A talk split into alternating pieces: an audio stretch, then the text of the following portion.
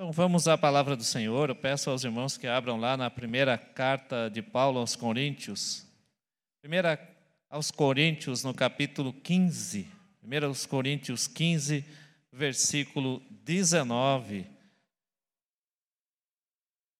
Primeira aos Coríntios, capítulo 15, versículo 19.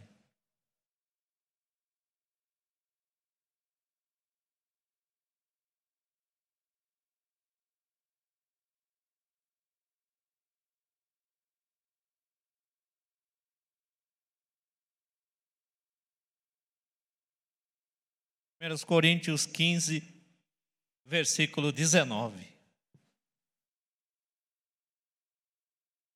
Amém? Se a nossa esperança em Cristo é apenas para esta vida, somos os mais indignos de compaixão entre todos os homens. Vamos orar. Pai bendito, de amor, de misericórdia, te rendemos graças, Senhor, nesta noite por esta festa aqui na tua casa, abertura da campanha de missões, onde nós vemos aí o teu agir e vimos, ó Deus, que a tua vontade é que toda pessoa possa ouvir dessa esperança. Não há outra esperança para a humanidade a não ser através de Jesus Cristo, ó Deus. Nos motiva, Senhor, a estarmos realmente cada dia testemunhando dessa esperança que nós temos, cremos e temos plena convicção de que ela é viva para nossas vidas. Outros também precisam ouvir, ó Deus que a tua esperança que está em Jesus possa ser proclamada a toda esta nação. Fala conosco também agora aqui através da tua palavra, que ela venha abençoar aos nossos corações, venha nos alimentar e nos fortalecer. Que eu seja boca do Senhor aqui para a tua igreja nesta noite. Nos abençoe, em nome de Jesus. Amém e amém. Vamos refletir hoje então sobre este capítulo 15 aqui da carta de Paulo aos Coríntios e avaliar com mais atenção a esperança que nós temos em Cristo, a esperança que nós temos na pessoa de Jesus. A palavra esperança, meus irmãos, ela deriva de outra palavra, ela deriva de uma outra palavra chamada expectativa. Expectativa. É uma palavra que, quando a gente é, tem essa palavra, quando alguém está em expectativa, ela é algo que, ao ser antecipado na nossa mente, produz alegria você está em expectativa de fazer uma viagem que você sonhava com essa viagem há muito tempo. Só de você ter essa viagem, imaginar-se lá no lugar, você já tem alegria, você já fica com a expectativa de alegria. Para quem vai se casar, só a expectativa do dia do casamento já causa alegria. Você já tem essa expectativa de estar com essa alegria diante de uma coisa que ainda vai acontecer, mas que na sua mente você já antecipa e já tem ela realmente como se estivesse acontecendo. Assim é com Jesus. Quando alguém se aproxima de Jesus, quando alguém está na presença de Jesus, quando alguém realmente está em comunhão com Jesus, você vai se percebendo cheio de expectativas também. Do que, que Jesus fará? Como é que será a minha história com Jesus? O que, que Jesus tem preparado? Como será a minha caminhada? E ainda mais, como será lá no céu? Isso é o tipo de coisa que deve nos encher também de alegria. A expectativa da vida eterna deve nos encher de alegria. E à medida que nós conhecemos Jesus, à medida que nós caminhamos, que nós temos experiência, que a nossa fé cresce na presença do Senhor, essas expectativas que nós temos em relação à vida eterna, em relação à pessoa de Jesus, elas se transformam naquilo que nós conhecemos como esperança. Esperança através da pessoa de Jesus. Esse versículo 19 aqui eu separei justamente para introduzir a nossa reflexão porque nele nós somos chamados, digamos assim, a calibrar, a, a nortear as nossas expectativas. E somos abraçados e somos convidados a abraçar essa expectativa de Jesus como um estilo de vida que vai, que começa nessa vida, que começa aqui, mas vai muito além. Vai muito além desse nosso viver aqui nessa terra. O apóstolo Paulo começa falando lá no versículo 1, no, no versículo 1, e ele diz assim no versículo 1 do capítulo 15, desse capítulo 15: Irmãos, quero lembrar-lhes o evangelho que lhes preguei, o qual vocês receberam e no qual estão firmes, e no qual estão firmes. Aí você fala, mas quero lembrar, irmãos, Paulo falando, quero lembrar. Os irmãos de Corinto, será que por acaso eles tinham esquecido, tinham apagado da memória esse evangelho que Paulo havia pregado a ele? Não, não necessariamente que eles tinham apagado isso da, da memória, mas é uma coisa nossa, que periodicamente, de vez em quando, nós precisamos ser relembrados daquilo que nós já sabemos. Precisamos ser relembrados, precisamos avivar a nossa memória, precisamos novamente sermos ouvir falar daquilo que nós já sabemos. Pode ser que você já tenha passado por diversas experiências. Ah, eu sabia esse hino, ah, eu conhecia ele, peraí, eu vou tentar lembrar, está na ponta da língua. Não é que você apagou, mas é necessário, às vezes, a gente relembrar de coisas que nós já sabemos, corrigir a bússola, corrigir os rumos, alinhar a direção, para que nós possamos continuar na direção certa e aí prosseguir, sim, para o alvo, que é a pessoa de Jesus Cristo. Paulo está lembrando. Olha, irmãos, estou lembrando a vocês do evangelho que preguei, que vocês receberam e que vocês estão firmes. E no versículo 2 ele continua: Por meio deste evangelho vocês são salvos, desde que se apeguem firmemente à palavra que lhes preguei. Caso contrário, vocês têm crido em vão. Paulo dá um alerta aqui à igreja. Esse alerta também serve para nós. Vocês foram salvos por meio deste evangelho. Vocês creram neste evangelho e foram salvos. No entanto, existe uma necessidade de se continuar se apegando firmemente à palavra que lhes preguei. Vocês não podem, digamos assim, começar a se afastar, começar a deixar essa palavra de lado. Em outras palavras, o evangelho não é simplesmente uma estratégia temporária para fazer as coisas aqui nesta vida, nesta terra funcionarem melhor. Infelizmente, ah, hoje em dia, o Evangelho tem sido pregado desta forma. Prega-se como uma forma de resolver seus problemas, as coisas que você está passando, as lutas, seus problemas vão acabar, pare de sofrer. O Evangelho tem sido pregado desta forma. E muitas pessoas que querem, logicamente, quem não quer, quem está passando, quem é que não está passando um problema, uma dificuldade, uma luta em sua vida, e não quer uma solução ali que venha resolver o seu problema o quanto antes, o mais breve possível.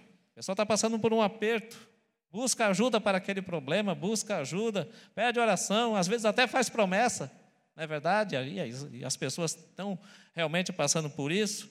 Mas aí o que acontece? O problema deixa de existir e ela volta a viver a sua vida normal, ela volta a viver a sua vida. Por isso que Paulo fala aqui: se a nossa esperança em Cristo é apenas para esta vida, somos os mais indignos de os mais dignos de compaixão entre todos os homens. O evangelho não é só para este, para este momento, para esta vida. O evangelho, como diz aqui no versículo 2, desde que se apeguem firmemente à palavra que lhes preguei. Se apegar firme, se apegar com assim, com determinação, como um jangadeiro que está em alto mar. Quem já foi, quem já andou de navio, quem já foi para longe da costa, para longe da praia, Aí você se vê cercado de água por todos os lados, e aí o jangadeiro, pescador, sabe que a única esperança dele, digamos assim, de voltar para a praia, de voltar para a terra firme, de voltar para ver sua família, através daquela jangada aonde ele está. Por isso que ele se agarra firmemente, porque se não for por aquele ali, ele vai realmente para o fundo do mar. E a única esperança dele permanecer vivo quando se está em alto mar, dentro de um barco, é ficar firme no barco. Não pense nem em tentar botar o pé para fora. Não é à toa que Jesus afirma ser Ele a porta, o caminho, a verdade e a vida. Somente através de Jesus que é a única esperança. Paulo continua dissertando sobre justamente a, a, a esperança que é em Jesus, e agora ele fala, nos versículos 3 ao 11, da ressurreição e da testemunho que ele dá da ressurreição em Cristo. O texto continua: Pois o que primeiramente lhes transmiti, a partir do versículo 3: Pois o que primeiramente lhes transmiti foi o que recebi, que Cristo morreu pelos nossos pecados, segundo as Escrituras, foi sepultado e ressuscitou ao terceiro dia, segundo as Escrituras, e apareceu depois a Pedro, depois aos doze. Depois disso, apareceu a mais de 500 irmãos de uma só vez, a maioria dos quais ainda vive, embora alguns tenham adormecido. Depois apareceu a Tiago e então a todos os apóstolos. Depois desses apareceu também a mim como a um que nasceu fora do templo, pois sou o menor dos apóstolos e nem sequer mereço ser chamado de apóstolo, porque persegui a igreja de Deus. Mas pela graça de Deus sou o que sou e sua graça para comigo não foi em vão. Antes trabalhei mais do que todos eles. Contudo, não eu, mas a graça de Deus comigo. Portanto, quer tenha sido eu, quer tenha sido eles, isto é que pregamos e é isto que vocês creram. Irmãos, aqui ele está falando justamente da questão de Jesus, que não foi uma lenda. Pelo contrário, Jesus foi um personagem histórico. De fato, ele nasceu.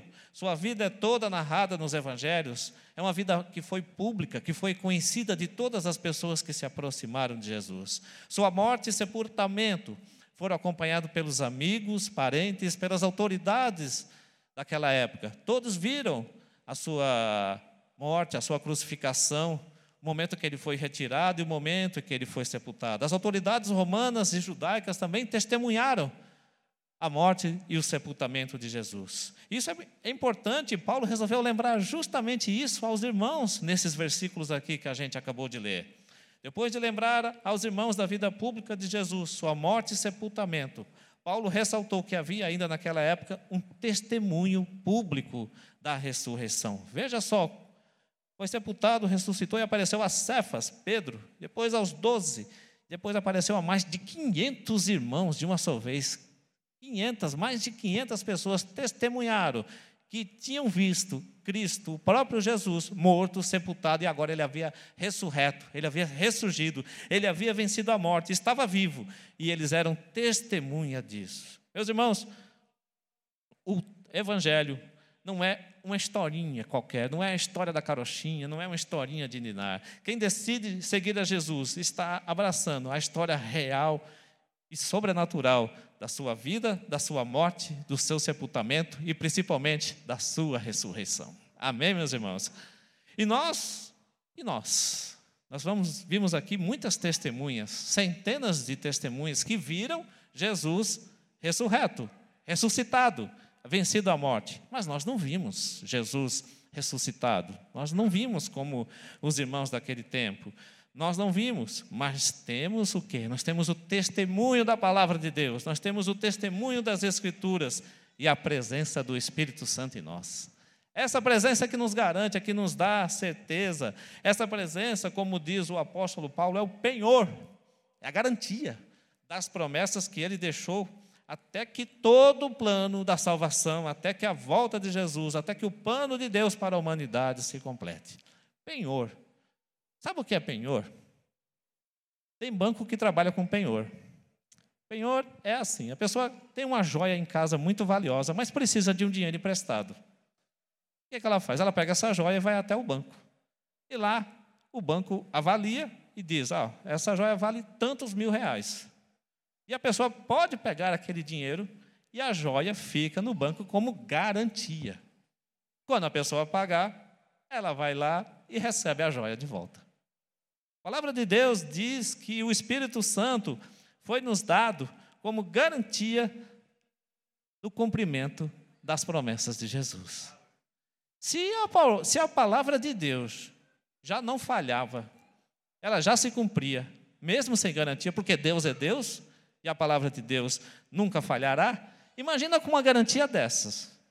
Meu irmão, com uma garantia dessas, não tem a menor possibilidade da palavra jamais deixar de se completar. Nós somos herdeiros fiéis dessa história maravilhosa, dessa história real, dessa história sobrenatural, que fala de um homem que foi, que viveu neste mundo, foi crucificado, foi morto, mas que ao terceiro dia ressuscitou ao terceiro dia ressuscitou. E é nessa ressurreição da, da, pessoa de Jesus que nós depositamos, que nós confiamos as nossas esperanças. Essa é uma das bases do Evangelho. O Evangelho é muito abrangente, mas a ressurreição de Jesus é uma das pedras, é uma, digamos assim, é um dos alicerces fundamentais da fé cristã. A ressurreição de Jesus é justamente um dos alicerces fundamentais, uma das pedras principais que formam um firmamento, um fundamento onde nós estamos firmados e estamos bem apoiados na palavra de Deus. Amém, meus irmãos? Só que aí surge um problema. Surgiu um problema aqui a partir do versículo 12. Até aqui estava tudo bem, né? Mas agora no versículo 12, presta atenção o que, que o apóstolo Paulo escreveu. Se Cristo está sendo pregado como, re, como ressurreto dentre os mortos, como diz algum dentre vós que não há ressurreição dos mortos, mas se não há ressurreição dos mortos, também Cristo não ressuscitou, e se Cristo não ressuscitou, então a nossa pregação é inútil e a vossa fé também. Assim, nós também somos considerados falsas testemunhas de Deus, afirmando que ele ressuscitou a Cristo, a quem não ressuscitou, se de fato os mortos não ressuscitam, porque se os mortos não ressuscitam, Cristo também não ressuscitou, e se Cristo não ressuscitou, a vossa fé é inútil e ainda estáis perdidos nos vossos pecados. Os irmãos de Corinto estavam tendo um problema sério. De maneira inconsciente, eles estavam crendo que. Eles estavam, digamos assim, começando a aceitar a ideia de que ressurreição é história para boi dormir. Esse negócio de ressurreição não é muito para ser levado a sério, não. Estavam deixando essa história de ressurreição de lado. Eles não estavam mais crendo na ressurreição, nem de Cristo e nem de qualquer outra pessoa. E Paulo adverte, Paulo adverte, lembrou através desses versículos que eu, que, eu, que eu acabei de ler aqui, as implicações de mover ou tirar o fundamento da ressurreição. Olha, se vocês não acreditarem em ressurreição, então tudo isso que eu estou falando para vocês é inútil. O evangelho é inútil, a vossa fé é inútil, a pregação é inútil. E o pior, como ele diz aqui no versículo 15, nós somos considerados falsas testemunhas de Deus. Nós estamos nos fazendo falsas testemunhas diante de Deus, afirmando que ele ressuscitou a Cristo, só que não, segundo o apóstolo, segundo o raciocínio do, do apóstolo Paulo. Isso é um pensamento que os irmãos estavam tendo naquela época. E pensamentos, versões, é, pretensões e muitas coisas que a gente hoje tem acesso às redes sociais, devemos tomar cuidado. Nem tudo é inofensivo, nem tudo parece bom, e precisamos avaliar muito bem cada ideia, cada proposta antes da gente abraçar.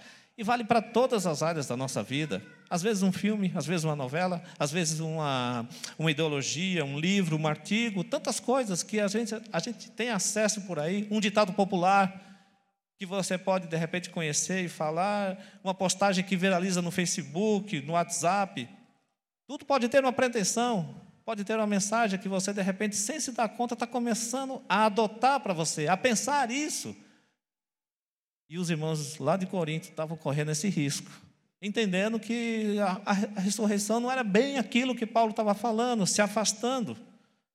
Então nós não podemos viver neste mundo sem avaliar as ideias, sem avaliar as propostas, o modo de vida que muitas vezes é colocado diante de nós, os valores que às vezes se colocam e se apresentam como importantes. Será que são importantes? Será que o que, que eles têm? Qual é o, a proposta que há por trás disso? Tem gente que é, busca a própria felicidade, coloca como projeto de vida, não, vou ser feliz, eu vou buscar a minha felicidade. E aí ele vai fazer de tudo, às vezes de maneira consciente ou inconsciente, e vai produzir um certo jeito de viver a vida para atingir esse objetivo, que é a felicidade dele. Pode gerar uma pessoa fechada em si mesmo, voltada para si, preocupada excessivamente consigo mesmo, que tem muito a ver, ou melhor, tem pouquíssimo a ver com a proposta de Cristo. Então, é, precisamos ver e cuidar com aquilo que muitas vezes a gente vê tanto por aí. Paulo advertiu que se os irmãos de Corinto abandonassem o fundamento da ressurreição, além de se entrar em confronto com o fato histórico de que Jesus ressuscitou, eles iriam perder a esperança da eternidade. Eles perderiam a esperança da eternidade. E quando a eternidade deixa de ser uma esperança para qualquer um de nós, a sua vida vai ficar menor, a nossa vida fica mais pobre, a nossa vida fica mais mesquinha, a nossa vida fica mais pequena. Quando se perde a esperança da eternidade, nossa vida parece que murcha e que encolhe. E sabe por quê, meus irmãos? Porque o anseio pela eternidade foi colocado por Deus em nós. Salomão, lá em Eclesiastes, capítulo 3, versículo 11, veja o que ele diz, olha só. Ele fez tudo no tempo apropriado. Ele quem? Deus. Deus fez tudo no tempo apropriado. Também colocou no coração do homem o desejo profundo pela eternidade. Contudo, o ser humano não consegue perceber completamente o que Deus realizou. Embora nós tenhamos, e Deus colocou em cada um de nós esse anseio, esse desejo de viver para sempre, o ser humano não consegue perceber isso, não consegue perceber completamente os planos e os projetos de Deus. Eu tenho 47 anos. Pode ser que eu tenha mais passado do que futuro. Mas eu quero viver a eternidade. E eu sei que vou viver essa eternidade na presença de Jesus. Essa é a esperança viva que eu tenho. Eu quero que os irmãos também tenham, em nome de Jesus. Amém? Mas e quando os irmãos de Corinto estavam correndo um sério risco de perder essa esperança? Olha que coisa. A esperança deles, é por isso que Paulo diz no verso 19: se a nossa esperança em Cristo é apenas, para, é apenas para esta vida, somos os mais dignos de compaixão dentre os homens, somos os mais miseráveis, somos tristes, perdidos. Mas Paulo se preocupa em refutar essa ideia. Paulo se preocupa em, em, refutar essa ideia. Pode até ser que a pessoa viva aqui nessa terra uma vida, digamos assim, razoável, uma vida até razoável, mais ou menos, mas não se compara à vida eterna que Jesus propõe no seu Evangelho. Porque é lá que a sua vida será plena, lá que a minha vida será plena, lá que nossa vida será plena de verdade, teremos a nossa vida na plenitude que Deus assim deseja que nós tenhamos. Mas a única porta de acesso para isso é através de Jesus. E ele foi o primeiro a ressuscitar para a eternidade. Ele foi o primeiro a vencer a morte. E, de certa forma, seguir Jesus é guardar a esperança da ressurreição, da eternidade, da vida eterna, para que nós tenhamos acesso quando nós confiamos na palavra dele. Paulo, no versículo 20, procura logo refutar mas na verdade, versículo 20 aí do capítulo 15. Mas na verdade, Cristo ressuscitou dentre os mortos, sendo ele o primeiro entre os que faleceram. Porque 21, porque assim como a morte veio por meio de um homem, também por um homem veio a ressurreição dos mortos. Pois assim como Adão em todos morrem, do mesmo modo em Cristo todos serão vivificados. Algumas versões dizem que Cristo lá no versículo 20, de fato, Cristo ressuscitou dentre os mortos, sendo as primícias dentre aqueles que dormiram. Primícia é primeiro. No tempo, nesse tempo aqui, ah, os judeus, eles, quando chegava o tempo da colheita, eles pegavam os primeiros frutos, que eles chamavam de primícias, e esses primeiros frutos eram dedicados como gratidão a Deus pela colheita que eles haveriam ainda de ter. Eles já sabiam que a, a colheita ia ser generosa e farta, já estava lá pronta para a colheita, e os primeiros frutos que eram colhidos eram dedicados a Deus como gratidão a Deus. Paulo faz essa comparação aqui justamente porque ele está afirmando que a ressurreição de Jesus digamos assim, abriu a porta, deu início à temporada de ressurreições que ainda vão acontecer na vida de todos aqueles que têm a esperança em Jesus Cristo. Esse é o caminho de Deus para a eternidade. E não há outro. Ele foi o primeiro abrindo o caminho para nós. E em seguida, nós que temos essa esperança, estaremos também ressuscitando com Ele. Amém, meus irmãos? Louvado seja Deus por isso. A pregação da ressurreição, da esperança que há em Jesus, é a única que realmente a humanidade precisa ouvir. Esse ano, desde 2020 para cá, as coisas têm sido cada vez mais difíceis. Vivemos dias complicados. Começamos com Covid em 2020, aí veio pandemia, e agora esse ano as coisas continuam com Covid, está mais difícil, caristia, desemprego, tanta coisa a mais. É, meus irmãos, está complicado. Alguns colocam a esperança, talvez, em homens, em governantes, alguns colocam a esperança em outras coisas, mas eu digo a você que, independente do que aconteça, seja doença, pandemia acabe ou não, governante vá ou venha, não importa. Em Jesus, você pode ter uma única esperança e verdadeira. Somente em Jesus, acabe a pandemia ou não, volte os casos, a inflação continue subindo, não interessa a esperança que há em Jesus, essa ninguém pode tirar de mim nem de você.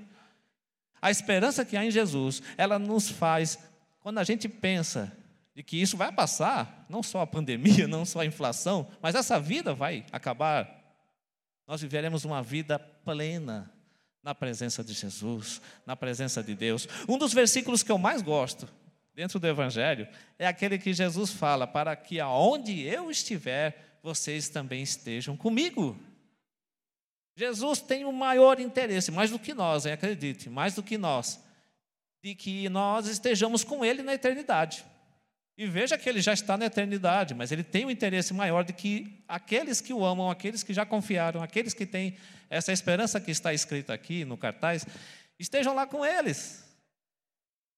É viva, é eficaz, é verdadeira, e é uma esperança que nos consola, e o que o anseio da eternidade que pulsa em nós, que nós temos, que os cientistas buscam cada vez mais pesquisar, para que o homem viva mais, para que, se possível, é, ele tenha uma vida eterna aqui, só que nesta terra, infelizmente nesta terra, essa esperança aponta para Jesus, aquele que ressuscitou dos mortos, aquele que venceu a morte e nos convida a confiar nele, não apenas para esta vida, como nós vemos aqui no versículo 19, mas para a eternidade, mas para a eternidade.